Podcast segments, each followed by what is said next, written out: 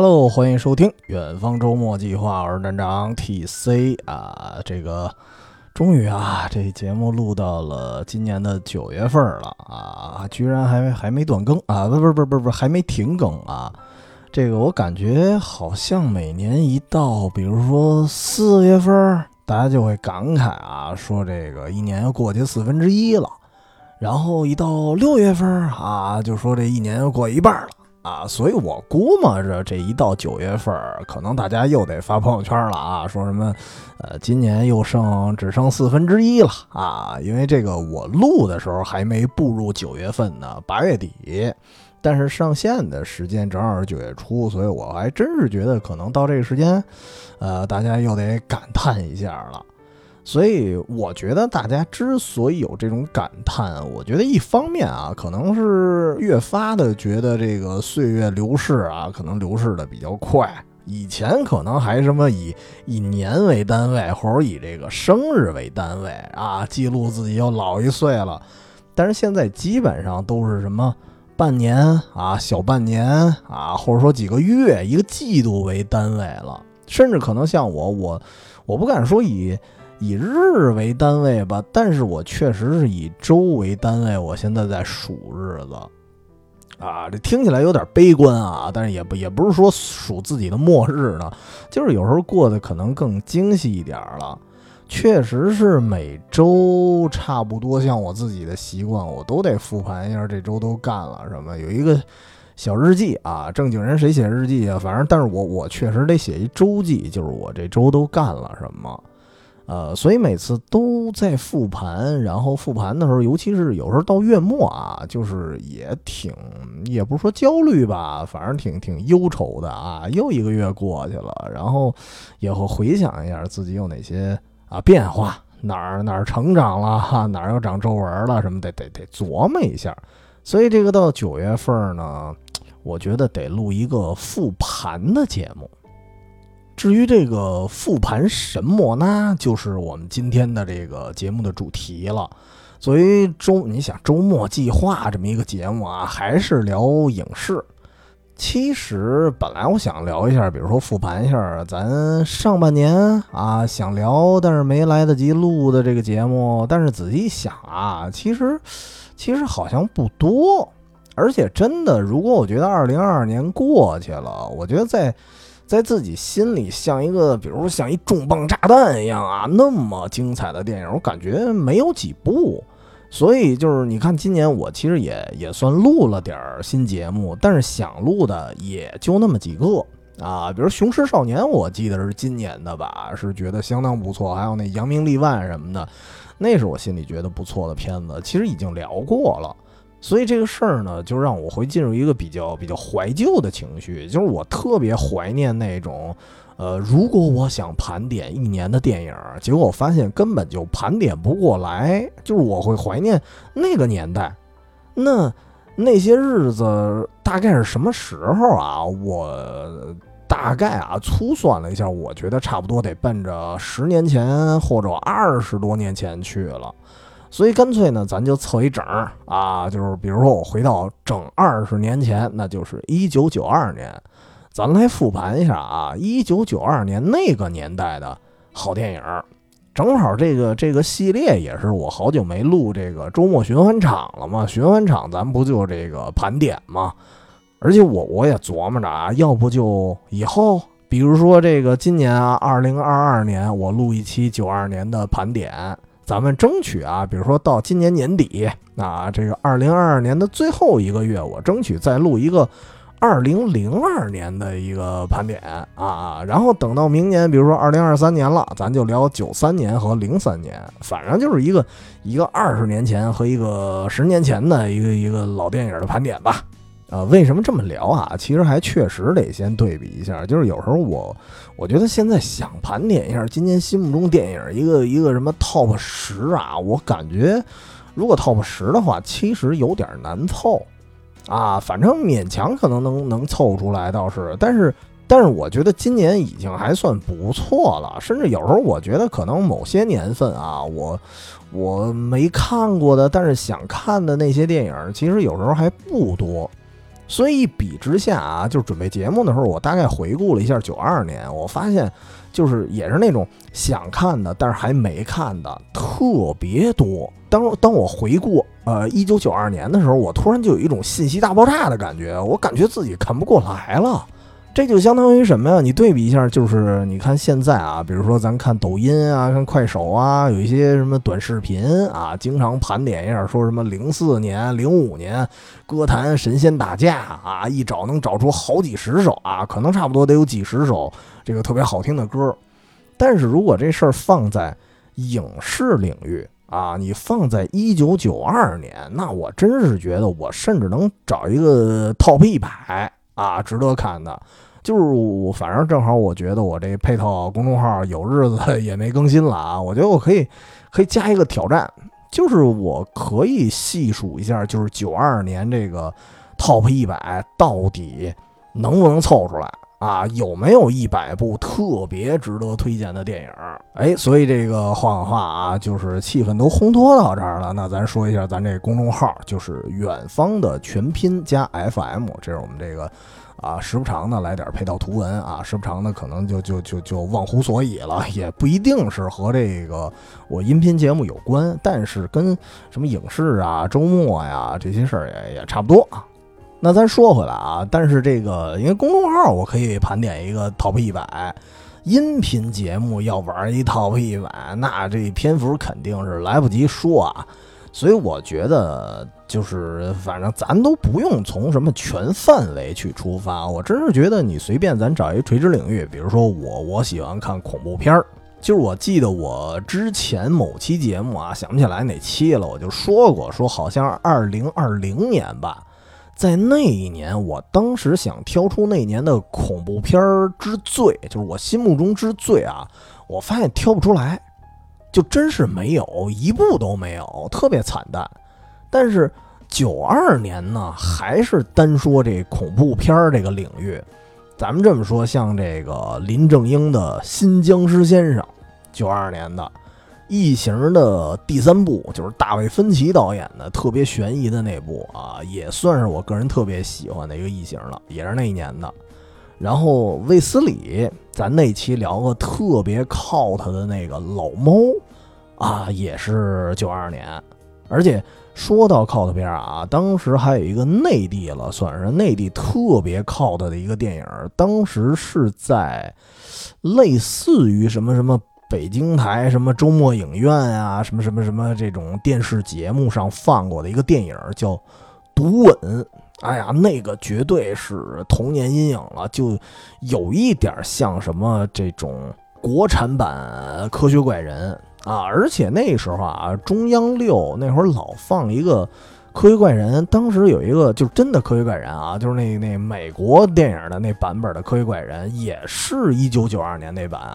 所以当时一说这个九二年光恐怖片啊，反正我觉得我能说出一箩筐来。而且就是如果这个范围稍微再扩大点儿，比如说说到那个港剧单元剧，呃，我们之前节目说那《一千零一夜》那个系列。也是九二年，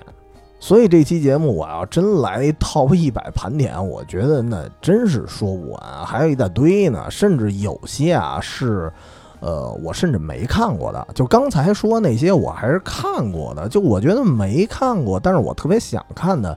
就一大堆。就光恐怖片这一个领域啊，我估摸着这个 top 十肯定能出来了。所以你再算上别的这个类型片儿，我觉得真的是能说出上百部，这一点都不夸张。所以到时候大家就这个公众号上来看看吧，看我能不能写出一个所谓的这个九二年百大电影大百科啊！我觉得差不多能出来。咱还是说回这个正差啊，呃，之所以聊这期，一方面肯定是确实怀念那会儿，真的是百家争鸣啊，争奇斗艳那么一时代。呃，到现在其实咱老说什么啊，好莱坞电影啊，其实我觉得现在啊，如今的很多美国片儿也就味儿事儿啊，真没什么好片子。所以咱这系列也算是一个应运而生啊，回到我们心目中那种，就是我我自认为的一个电影的黄金年代。所以今天咱就聊聊九二年。啊。那既然是盘点啊，咱就挑几部我觉得特别好看的。那如果呢，听咱节目的朋友说正好这几部咱没看过，那那我觉得就正好值得回顾，咱就推荐给您。但是呢，我就说这期我我也琢磨了一下怎么聊，所以说咱咱这样啊，就是这期能聊些细节的啊，我只能说我挑一个，比如说挑一 top 三啊，还是以前的套路，挑一内心的前三部，其其实也不叫前三部。因为说实话，准备这期节目的时候啊，因为前三部我现在已经挑好了，但是准备的时候，我当时觉得特别的难权衡，因为好看的确实太多了啊。就是细一点去聊这个 top 三的时候，我甚至觉得这每一部都能独立出一个节目了。所以就是在聊 top 三之前，我也先从大面上先说说这个九二年到底哪些大作。啊，我觉得就是以后有机会，比如说可能可能都会聊到的。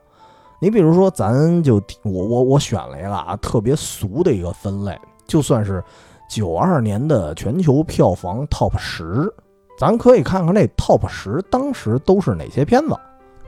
首先啊，第一 TOP one，阿拉丁神灯啊，不是后来那个什么威尔史密斯那版本啊，是。动画版的《阿拉丁神灯》属于比较比较搞笑那类型吧，而且是偏早期迪士尼那种有点狮子王那种画质的。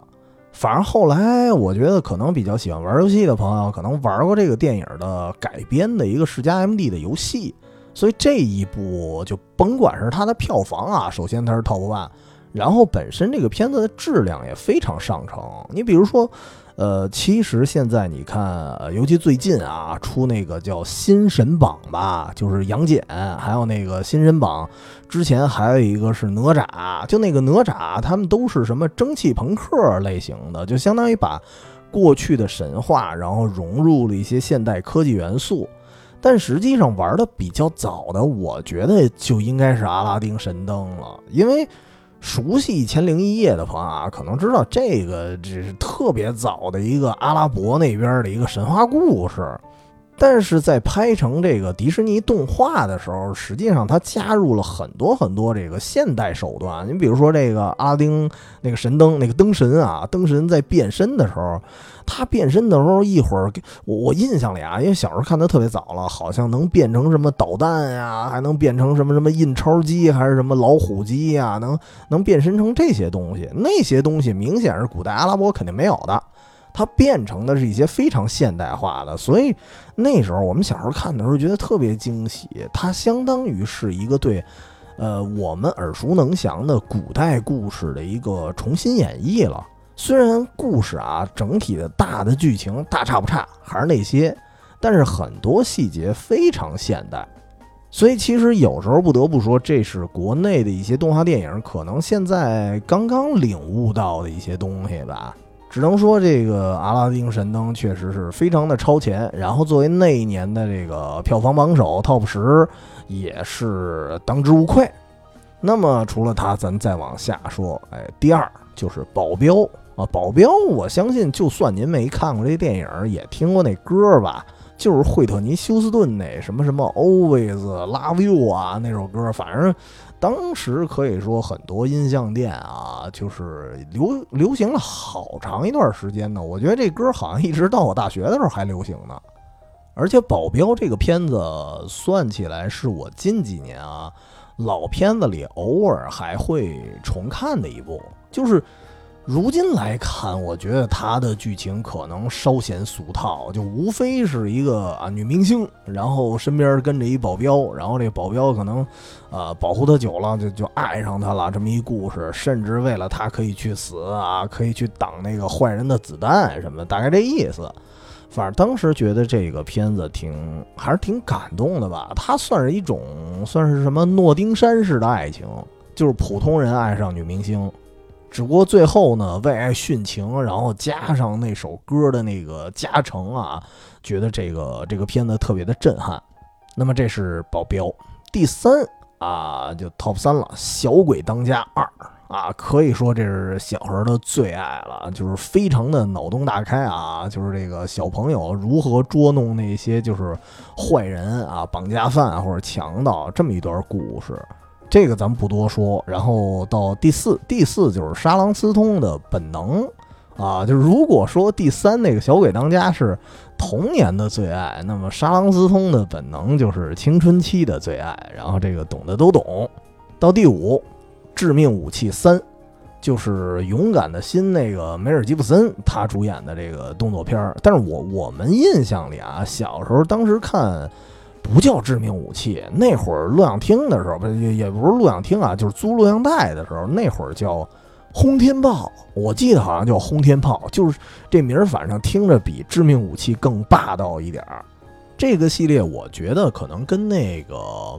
那个、那个，哎，那大秃瓢、那秃脑袋叫什么？也也不是特别秃啊，叫布鲁斯威利啊。我觉得其实致命武器系列跟布鲁斯威利的那个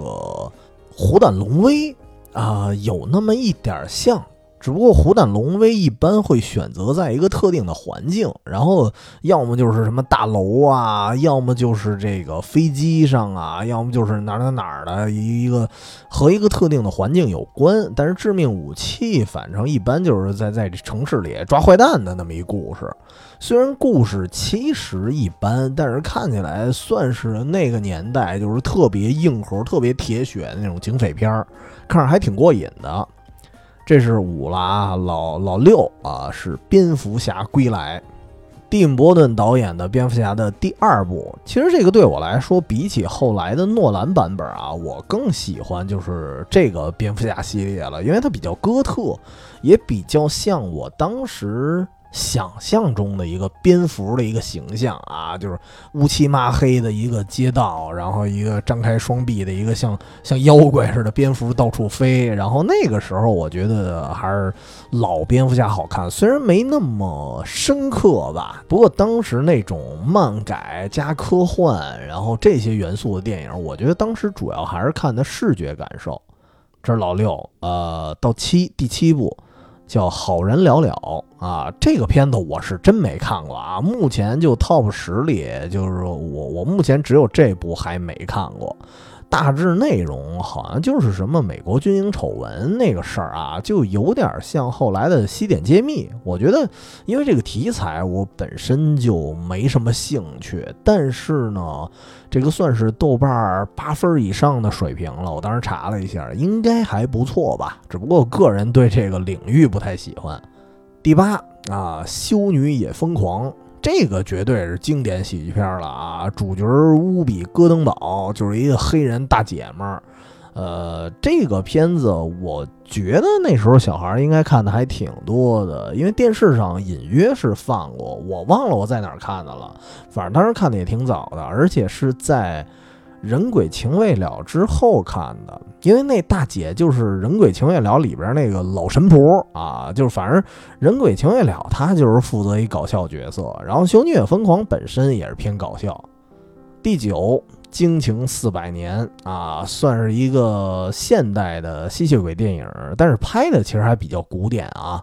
呃，我觉得《惊情四百年》比起来，因为后来的那个《暮光》系列我也看过，就是同样啊，比如说都是吸血鬼电影的话，我觉得《暮光》它更像是青春片儿啊，但是这个《惊情四百年》就感觉特别的老派，那里出现的吸血鬼都比较贵族范儿，就属于我觉得属于有一点偏华丽那种吧。反正个人来说，我更喜欢《惊情四百年》。就《暮光》系列，我觉得就剥掉了吸血鬼外皮啊，其实就是一个流星花园。然后这第十，反斗神鹰啊，乍一听可能觉得这名字好像有点陌生。但是我告诉你啊，这个绝对是抖音神剧了，就是经常在抖音啊、什么视频号啊能看见，就是能看一些场景，比如说背景是越战，但是呢又不是特别严肃的什么战争片儿，然后里面很多桥段都特别恶搞。我记得抖音还能老老看一个山寨兰博啊，什么什么射箭射的其实不是箭，是什么尖叫鸡，那个就是反斗神鹰的续作。所以《反斗神鹰》它是一个好多讽刺电影镜头的那么一个片子，算是一个，你可以理解为是一个战争版的《惊声尖笑》，不是我之前说那惊声尖叫啊，是惊声尖笑。因为那个惊声尖笑不是把很多这个恐怖片啊，还有别的片子，它给大杂烩了一下，然后呢，把那些其他的经典桥段，它得改成了一些喜剧的桥段。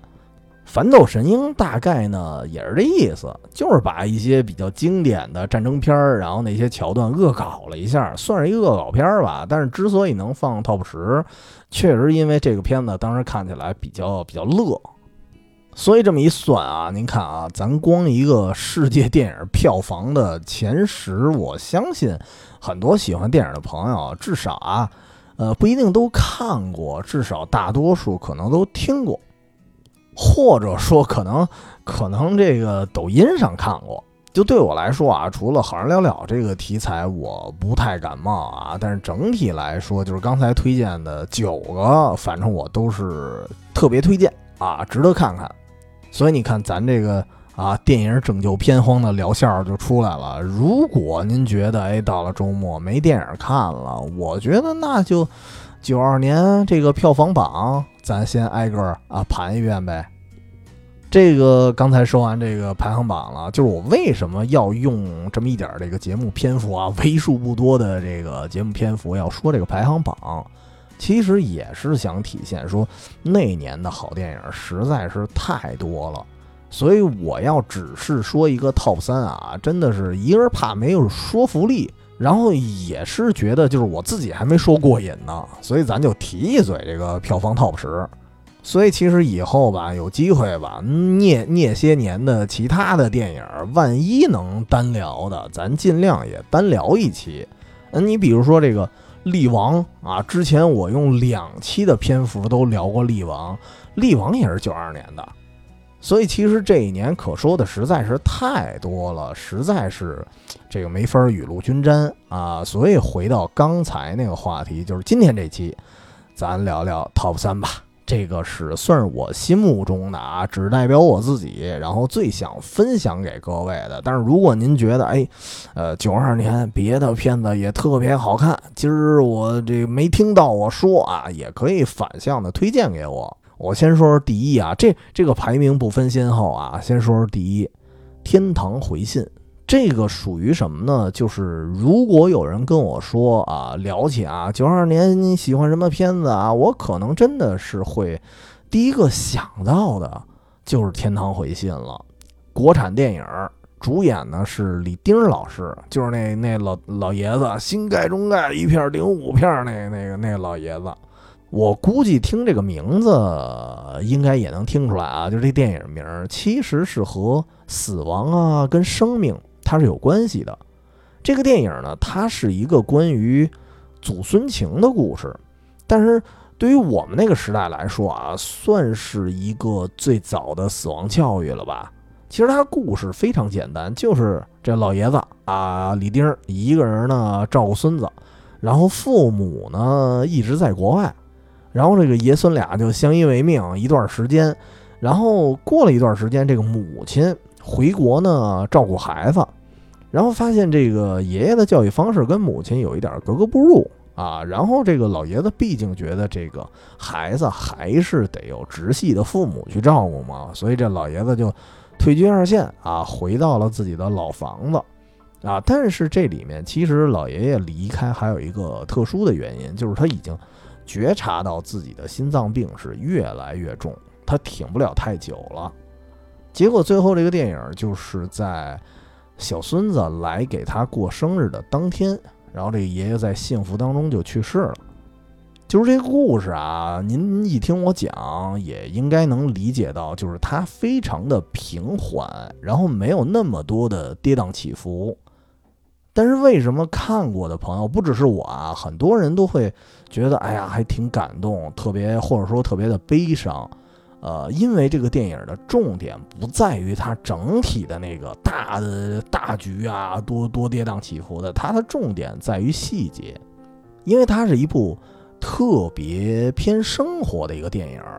所以它确实没有特别激烈那种什么起承转合呀什么的，但是它的细节真的是让人觉得很打动，甚至很很震撼。比如说这个电影的名字，它为什么叫《天堂回信》？这是因为这里面这个老爷子啊，他是一个邮递员，然后刚开始他平常带孙子的时候就能看出啊，他有时候带孙子一块儿去送信。这里有两个细节让我印象特别深刻。其中一个就是有一封信啊，应该是挂号信，应该是送到本人手里的。现在可能啊，很多人没有这个体验了，因为都是快递小哥，对吧？直接送到您门口。但是那时候的信件啊，一般来讲，这个信都是投递到您信箱里，唯独这个挂号信是必须送到本人啊，你得拿这个身份证来认领。因为我我自己算是比较有体会啊，因为我自己经常有一些报社的稿费，所以我还能接触到这个挂号信。但是现在很多朋友可能不太清楚这是干什么了。然后呢，这个电影里就是送挂号信这个时候，这个老爷爷发现哟电梯坏了，那这个因为这个挂号信它非常的重要啊，你得送到本人，所以没辙，就一点一点爬楼啊，爬上楼顶儿。但是这个时候，他还先问了一声这个小孙子，说：“这个，哎，你说这个电梯坏了，咱怎么办呀？”然后这个孙子，这孙子就说：“啊，那咱们回家吧。”啊，爷爷告诉他：“那可不行，说这个是要送到人手里的。”然后你想，按理说他本来是有心脏病，但是呢，他就真的是一点一点爬上楼给人送信，然后结果还发现，哎，这收信的人还搬家了。然后他就带着小孙子辗转各个街区，就一定要把这个信给送到。所以这个爷爷以身作则这个劲儿啊，这个劲头，其实是对孙子未来的成长，他是会有一些正向的影响的。所以这一点其实也很感动我，因为他会教会自己的孩子一种责任感。你比方说，你你要是一个父亲，或者说你要是一个爷爷，你自己是一个特别容易放弃的人。那你的孩子很可能也一样，所以送信这个小桥段的细节之一，就是让我看到了这种榜样式的教育到底有多重要。你想要是有时候真的是这样，父母自己什么都做不好，他自己也坚持不下来，然后他还去要求，你看现在教育的时候，很多人去要求自己孩子这个那个，然后要求他学这学那，我觉得这些孩子可能基本没戏。因为都是强迫性的，因为我是觉得只有一个嗯足够合格的榜样，他才有足够的感染力去给孩子带来一些非常正向的影响。那么这个是我当时看电影一个和死亡教育这件事儿无关的一个细节啊。那另外一个细节就是这封信啊，其实最后呢也没送到。为什么？因为这个不是因为他不负责任啊，是因为收件人最后发现已经去世了。那怎么办呢？然后最后这个爷爷就用了一只风筝，啊，把这封信就送到了天上。然后这孩子还问呢：“哎呀，说您为什么把这个信放在风筝上呢？”然后李丁就告诉他说：“这个我把它放在风筝上，对方呢是一定会收到的，因为他可能在天堂，这个风筝往上飞嘛，也能给送到天上去。所以这个呢，其实也是这个电影得名的一个原因。”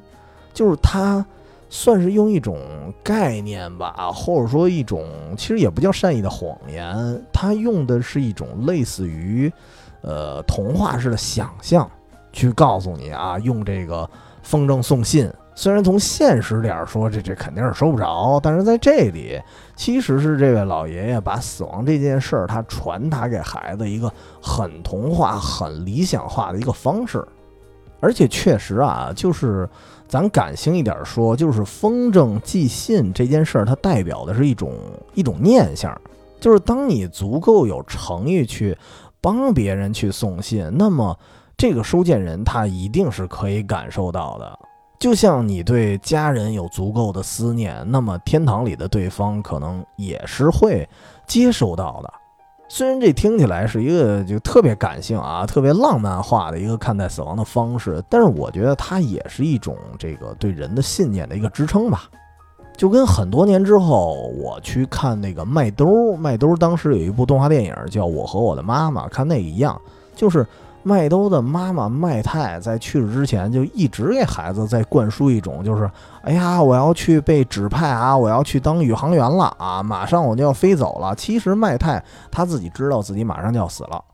但是对于麦兜来讲，他心里会留下一个印象，就觉得妈妈不是去世了，而是去了一个很远很远的地方。这种思念，我相信他会给人带来一种力量的。所以你看，《天堂回信》里这个老爷爷，他就是在潜移默化地告诉自己的孙子，就比如说啊，你用风筝寄信，那天堂上的人是可以收到的。而且我记得他还说了一句台词，就是说，哎呀，这世界上的人太多了，你也不死，我也不死，那这地球不就没地方了吗？啊，等等，就说了很多这种类似的话。所以其实这个让孩子在一定程度上，他是可以正视死亡这件事儿的。所以。这个电影到最后，你会发现，即使啊，从观众的角度来讲，我们看着很很很悲伤，但是在电影里边的剧中人，他没有那种什么哭的死去活来的那种离别，就那里就是这个小孙子，还有这个小孙子的母亲，然后还有一个还有一个好朋友，然后他们就在一种很安详、很祥和的氛围里跟爷爷道别了。然后最后呢，这个小孙子也是用了一种跟电影开头呼应的方式，就把一张贺卡用风筝放到了天上。然后最后放风筝的时候，最后这个细节我觉得有一点也挺让我感动的，就是实际上这个小朋友因为太小了嘛，他是不会放风筝的。虽然爷爷已经告诉他了，说放风筝能把这个信寄到天堂，这事儿是告诉他了，但是放风筝这这事儿没教他啊，他不会。然后这时候就过来一个老人，这个老人呢，就是平常啊，这个在电影里出现了很多次，也不知道他叫什么名字。然后我印象里他好像没有台词儿吧，好像也没怎么说过话，就平常就是坐在这个路边的石凳子上，在那晒暖儿啊，晒太阳。然后每次爷孙俩路过的时候，都跟他招个手啊，其他也没什么交流了。所以我感觉这个老人可能是这个爷爷和孙子他们并不认识的一个人，就是经常啊打个招呼，于是就变成了一种心灵上的默契。然后最后呢，那个老人过来帮忙把这个风筝给放出去的时候，虽然还是没台词儿啊，但是你感觉就仿佛啊，这个镜头有一个潜台词儿，就是哎呀，我也来送你一程吧，老伙计，就是这种。陌生人的默契，我觉得还是挺让我感动的。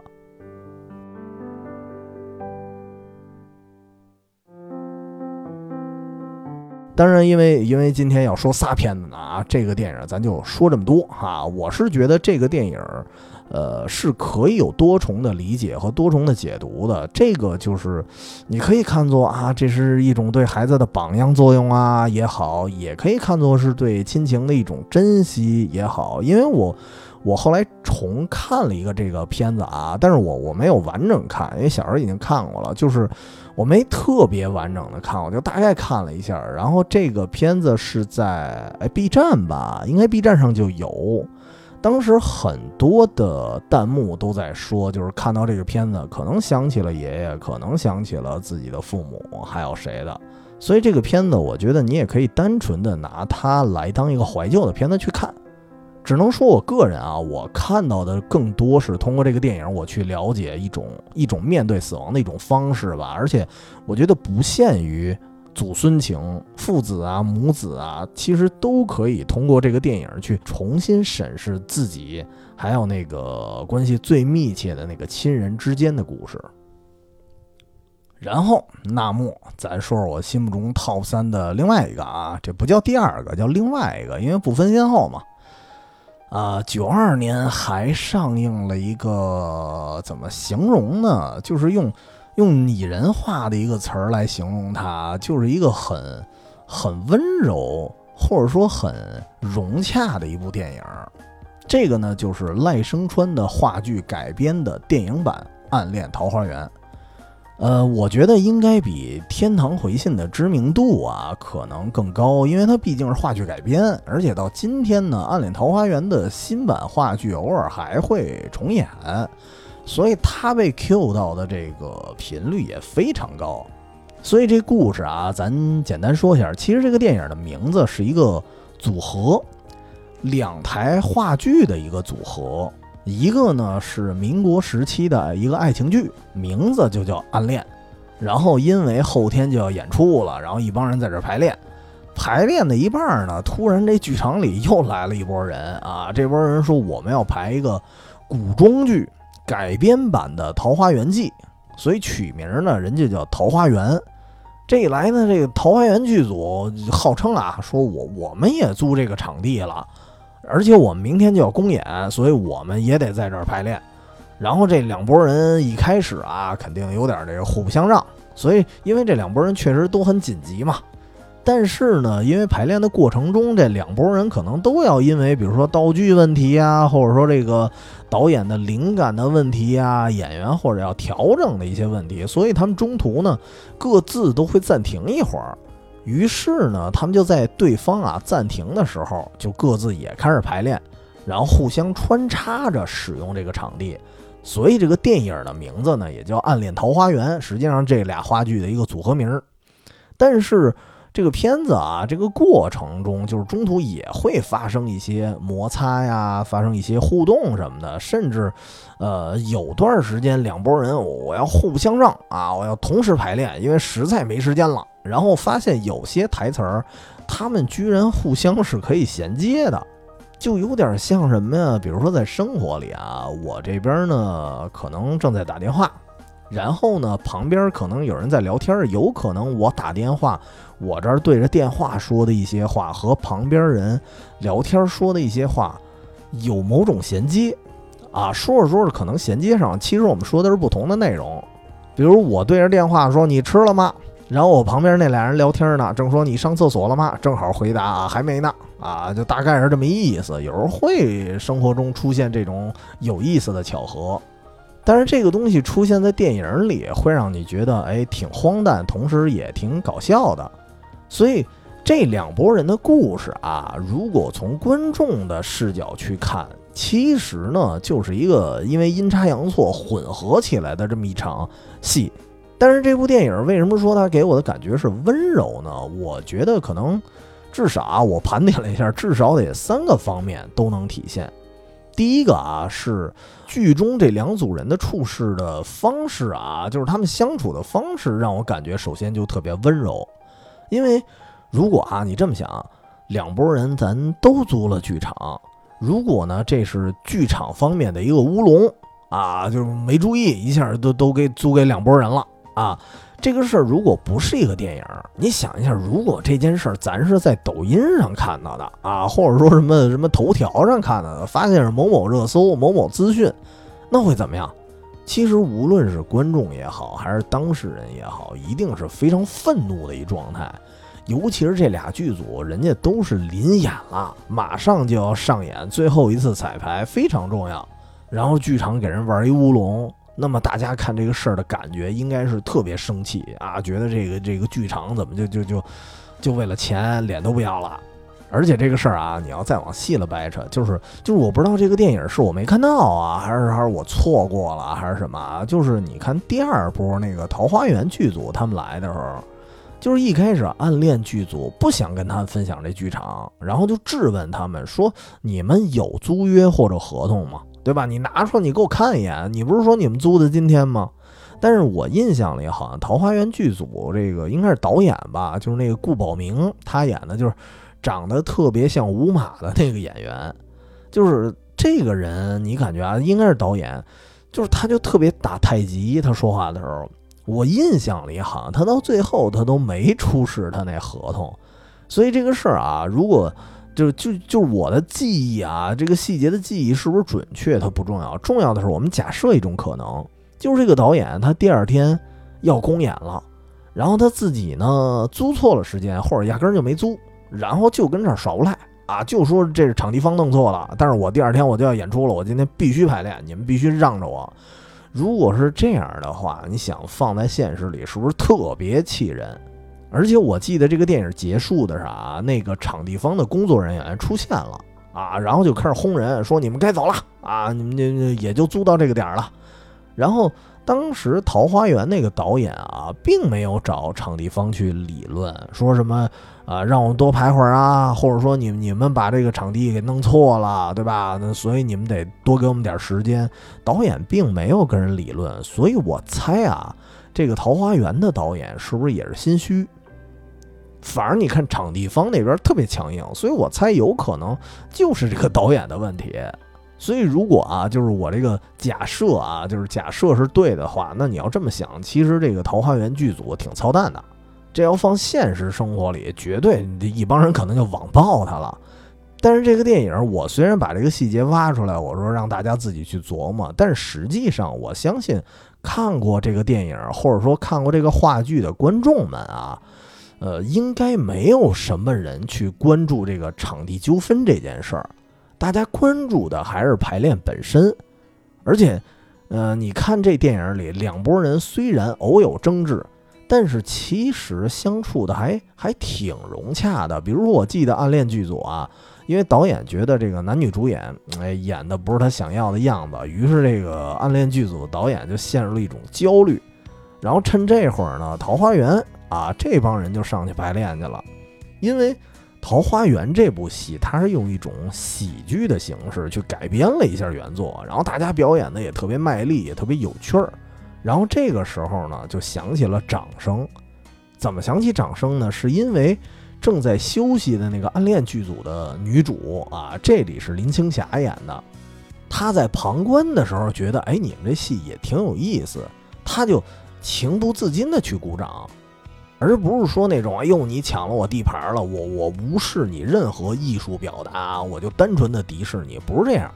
他就给人的感觉就是有一码说一码，你拍的不错，那我就是情不自禁的，我就要给你赞颂，我就要给你鼓掌。然后同时反过来，《桃花源》剧组也是，最后我记得就是撤摊的时候啊，下班的时候，那个李立群就是《桃花源》组的这个呃男主角啊，同时其实李立群也是赖声川御用男主了啊。然后他就拍了拍这个《暗恋》剧组那边男主的肩膀，然后那边男主是金世杰演的。因为当时金世杰那状态就明显的看着还还在这个磨剧本呢，有一点焦虑。然后李立群这一拍啊，确实有一种惺惺相惜的感觉。虽然没什么台词儿啊，但是潜意识里你就感觉在说啊，这个呃大家都懂啊，大家都是这么熬过来的。所以其实按理说是明明两波应该非常具有冲突性的阵营啊，但是相比之下就是相处的比想象中要要融洽的多。所以这事儿本身啊，你要乍一看觉得挺挺魔幻、挺荒诞的。我甚至觉得现实中这种情况应该是没有啊，非常稀有啊。你可能这这早打起来了，但这个电影它就是用这种特别荒诞的方式去表达了他们之间的关系，甚至会感染到观众。比方说我，我就会觉得，哎，这样挺好，就是你不用像看新闻一样去跟着去。起急，然后跟着去这个电影的哪一方去批判谁谁谁的不是不会，就是我会默默的去接受他们这种相处方式。我觉得这种表达就是温柔。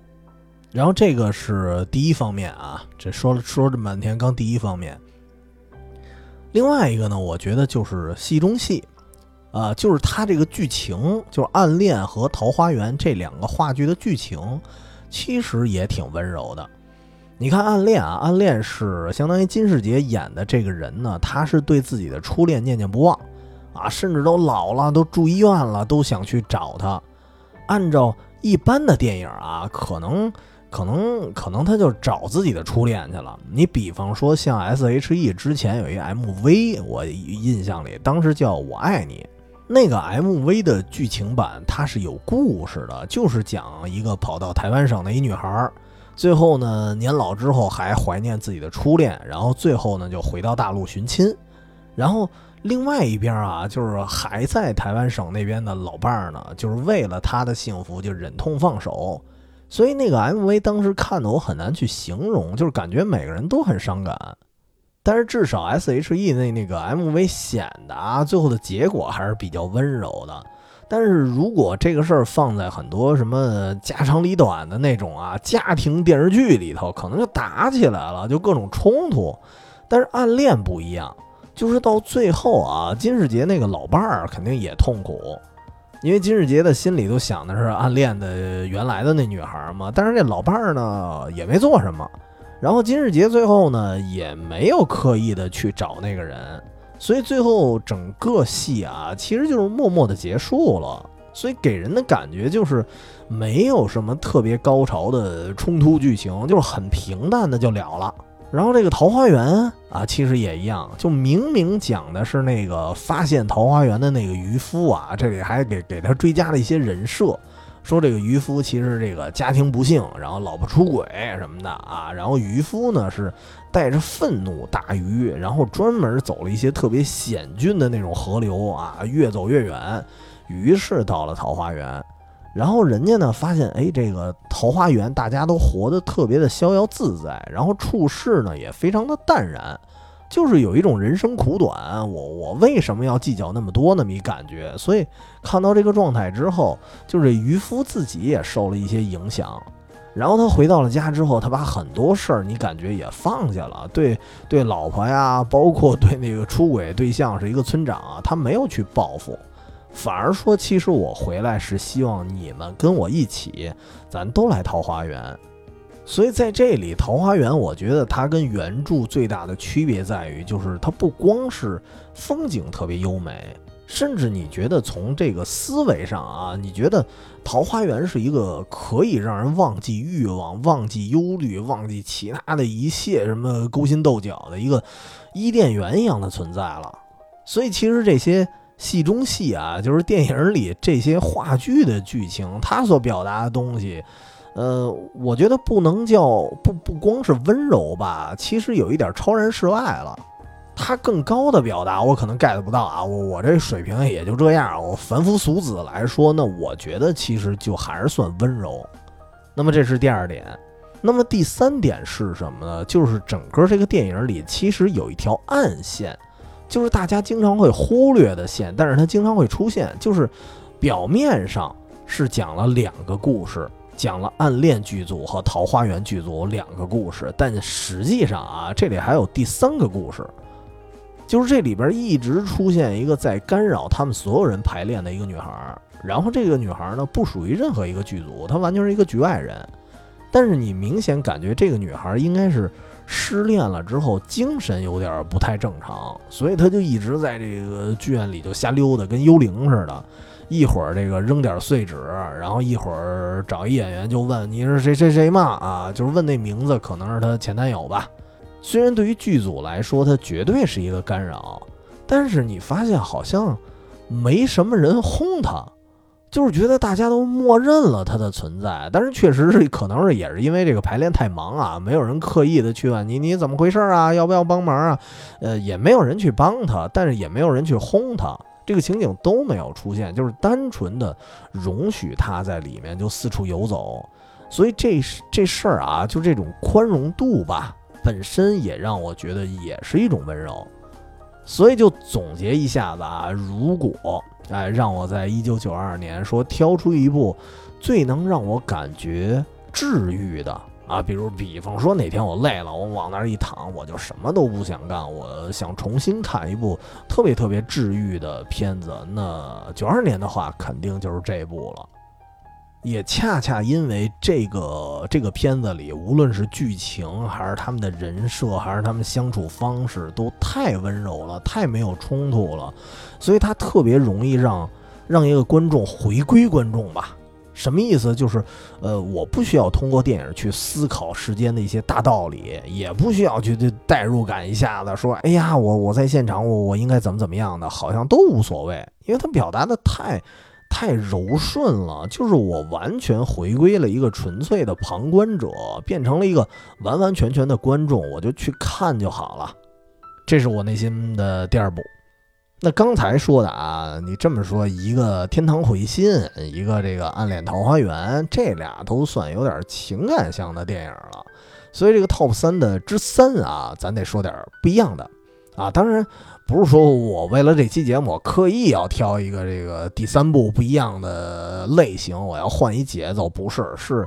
呃，反正我也是挑来挑去啊，就是真是觉得，如果九二年只能挑三部的话，我觉得这部得有一席之地。那就是我前面说恐怖片的时候我就说过了，那就是《异形》的第三部《异形三》，也是九二年上映。同时呢，对我个人来说，整个异形系列啊，我包括后来的什么外传啊，什么乱七八糟，包括前传，呃，都加一块儿。嗯，异形三应该是我最喜欢的一部了，因为当时它给我一种感觉，就是发现这个恐怖片儿啊，或者说这个怪兽，尤其是这种怪兽类的恐怖片儿啊，怪物类的恐怖片儿，居然可以这么拍。因为异形系列啊，大概的意思其实就是一帮人去宇宙去探险去旅行，然后突然发现一种带有危险性的一个宇宙生物。然后讲这个人类如何如何跟他们对抗。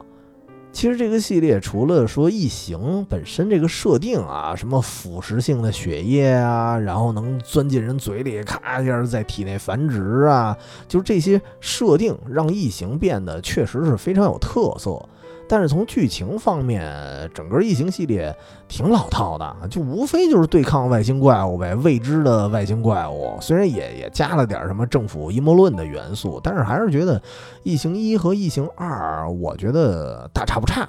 感觉其实有一点类似。虽然这两部我也很喜欢，但是到了第三部，风格完全变了。因为他的导演就是大卫芬奇，就是后来什么搏击俱乐部啊、七宗罪那导演，就是他的作品本身就是有一点暗黑，然后又喜欢弄这种悬疑风格。虽然异形来说啊，比刚才我举例的那俩片子都要啊都要早啊，但是也能看出这个大卫芬奇非常强的个人风格了。我可以大概说一下啊，《异形三》当时讲什么？这个就相当于《异形三》，它在故事上它确实是衔接第二部。本来是这个女主角雷普利啊，从第二部对抗了异形之后，就坐一个飞船，她逃跑了。结果呢，到了第三部啊，就是这宇宙飞船呃飞了一半，它就掉下来了，坠落到一个流放罪犯的一个太空监狱上了。然后这帮监狱的犯人呢，就把雷普利算是给救出来了。因为这帮犯人不全是坏人，但是多少有的人脑子确实有点问题。就是这里的罪犯啊，有的就是说他的设定是染色体还是什么的，就是精神跟其他人就不太一样啊。你可以理解为就是天生的罪犯。所以无论从观众视角还是从雷普利视角来看，这个星球上的罪犯。都不太值得信任。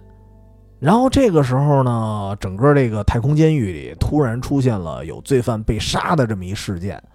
哪怕呢你知道这是异形系列，然后哪怕这个异形也确实出现了，但你仍然会给你一种猜测，就是你不太确定接下来继续杀人的到底是异形还是人类。而同时呢，其实这也是这个监狱里所有人。他们共有的一个想法，你感觉他们互相都不信任，人人自危，所以这个设定当时就给我感觉就是完全脱离了前两部异形的一个玩法了。就是终于你发现，不是单纯的是一个异形杀了某个人，然后神出鬼没，然后大家一个一个被杀，就是这里面出现了很多，你可以理解为就是反派诱饵。比如说，在第一部就出现了一个叫主教的机器人，那个机器人他是通过政府的一个编程，然后呢，他实际上是这个阴谋论的一个操控者，他的职责呢是宁肯这个船上所有人都死了，但也得把异形的这个活体的标本给给带回去，所以其实主教一定程度上他算是反派吧。然后呢，主教的原型在这部也出现了。所以也会给你一种这原型到底是好是坏啊？它到底代表了哪股势力啊？所以，所以就会给你一些其他的猜测。然后包括这里有的犯人啊，就是就是脑子里有病，而且最后真的是他变成了一个干扰项，就是明明可能已经可以抓到异形了，但是就是因为这帮神经病，然后这个异形又被放出来了。所以这部电影它就从一个单纯的，比如说怪物猎杀的那种模式啊，呃，改变了，就变成了一种可能怪物也会杀你，可能罪犯也会杀你，然后同时也也有可能这个罪犯会救怪物而这个阴谋论呢，也在继续的延续，所以这样的片子就会出现无限的可能。不过我当时也听说啊，就是说这个投资方好像什么干涉过多啊，其实这个片子还不完全是按照大卫芬奇的方式去表达的。就如果啊，我觉得如果是大卫芬奇完全主导，我甚至怀疑有可能这个片子到最后，他甚至会不会出现一种情况，就有可能最大的反派、最危险的真凶其实是人类。甚至有可能按照这个大芬奇的尿性啊，有可能会出现这个异形，压根儿在这部片子里，无非是雷普利自己啊，因为经历了两次异形事件之后，他自己这个 PTSD 了啊，他产生了一种幻觉。就如果我觉得让大芬奇放开了玩，他真有可能拍出一个异形的世界观。但是没有出现异形的异形系列，他真干得出来啊！只不过很可惜，就是没没放任他去拍，所以其实也是一个比较遗憾的事儿。我觉得异形其实完全可以拍一个全新的方式，就是同一个世界观下，但是不同类型的电影。其实这个想法就跟我举一别的例子啊，就跟我之前看那个叫《科洛弗档案》那科幻片那个系列似的。就是《科洛弗档案》啊，只看第一部就感觉就是一个伪纪录片儿啊，挺俗套的，就是讲外星人入侵了，然后一帮人正正办 party 呢，然后拿着 DV 就拍，然后发现他们遭遇了外星人，就这么一故事。但是《科洛弗档案》排到第二部的时候特别有意思，它的名字略有不同，不是它不叫《科洛弗档案二》，而是叫《科洛弗路十号》。然后貌似呢是讲上一部说这个外星人入侵之后的故事，然后这一个一个大叔就把一男一女这俩人呢揪到自己的一个地堡里，他们家自己有一地下室，就给保护起来了，号称是保护，说外面已经是外星人世界了啊，出去就得死，你们只能住我这儿。但实际上这一步是几乎没有出现外星人。而这个大叔呢，你最后一点一点啊，就蛛丝马迹发现，这个大叔实际上是一个是个心理变态，他是把俩人给软禁起来了。所以第二部他真正的敌人是人，只不过最后呢，这个女主逃出了这个地堡之后，然后发现现实世界确实是也正在被外星人入侵，然后你能发现它是跟克洛弗档案是同一个世界观。只不过呢，这部片子它变成了一个犯罪片了，所以我觉得这个玩法还是挺有意思的。甚至我觉得《克洛弗克洛弗路十号》啊，它比第一部好看。但是如果没有第一部给营造出来的世界观，那么这个《克洛弗路十号》这电影啥也不是。所以这个两个电影是相辅相成的。但是我觉得，就是这种虽然是同一个世界观，但是它跳脱了之前单纯是外星人才是反派的一个设定。我觉得这一点来说，确实是《异形三》算是鼻祖吧。只不过可惜的是，它没有说特别放开了玩儿。所以《异形三》，呃，算是我九二年电影的一个 TOP 三之一吧。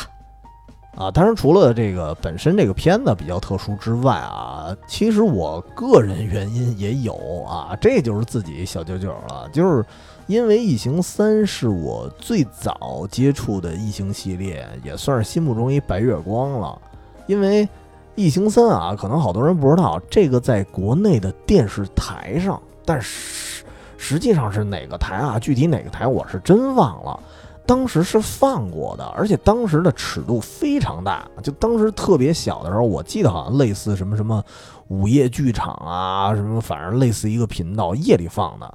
而且当时呢，就看了一开头就能看出这肯定是一恐怖片啊。但是后来我们家人就哄我睡觉去了，不让我看，我就没完整看成。所以当时就一直惦记着说这片子到底是什么。然后后来直到我哥，因为他那时候看恐怖片看的多，然后他才告诉我，我因为我先告诉他，我说有一镜头，我印象里好像是一个什么什么怪物，一个东西啊，呼在一个狗脸上了，然后这狗肚子里就出现一大怪物，感觉特吓人。然后我就描述了一下给我哥，然后他就告诉我这个是异形。然后后来呢，因为但是他只告诉我异形，他没说异形几。然后后来我才看了。呃，我依次看了《异形一》和《异形二》，我我一看都不是啊，我觉得我哥应该说错了。直到看到《异形三》的时候，我发现，哎，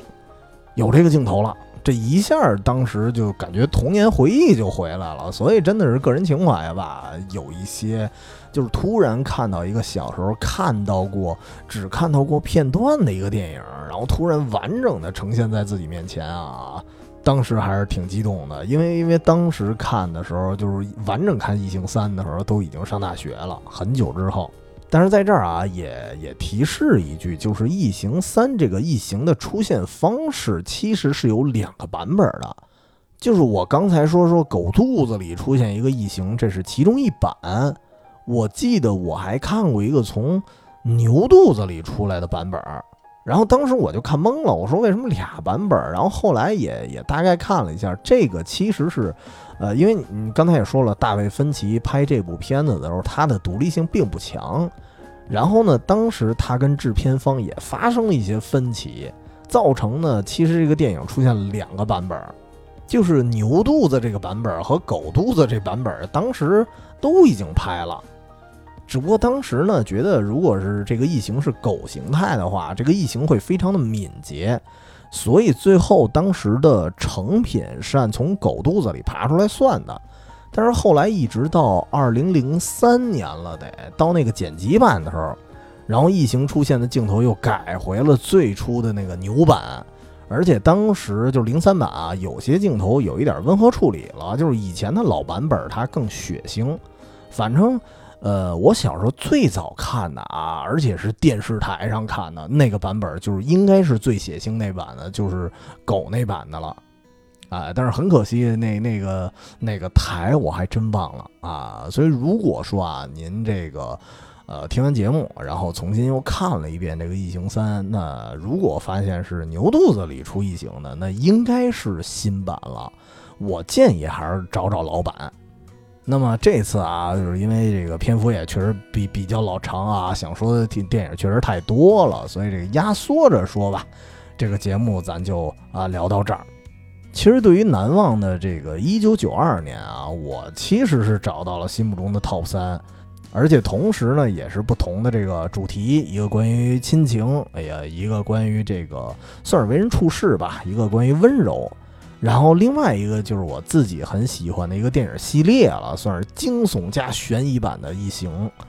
但实际上九二年好看的电影太多了，对吧？什么《家有喜事》，一九九二也是那个时代。所以其实有时候我也挺想知道的，就是说各位啊，对那个电影群星荟萃的一九九二年，你最爱的是哪个电影呢？咱不妨呢。可以啊，留个言，也可以告诉我们，或者加我们这个远方全拼加 FM，这是我们公众号，然后里面也有我们的加群方式，咱可以一块儿沟通。那么本期节目咱就咱就先聊到这儿了啊，也也比较深夜了。那本期节目先到这儿，咱们下期节目再见，大家周末愉快。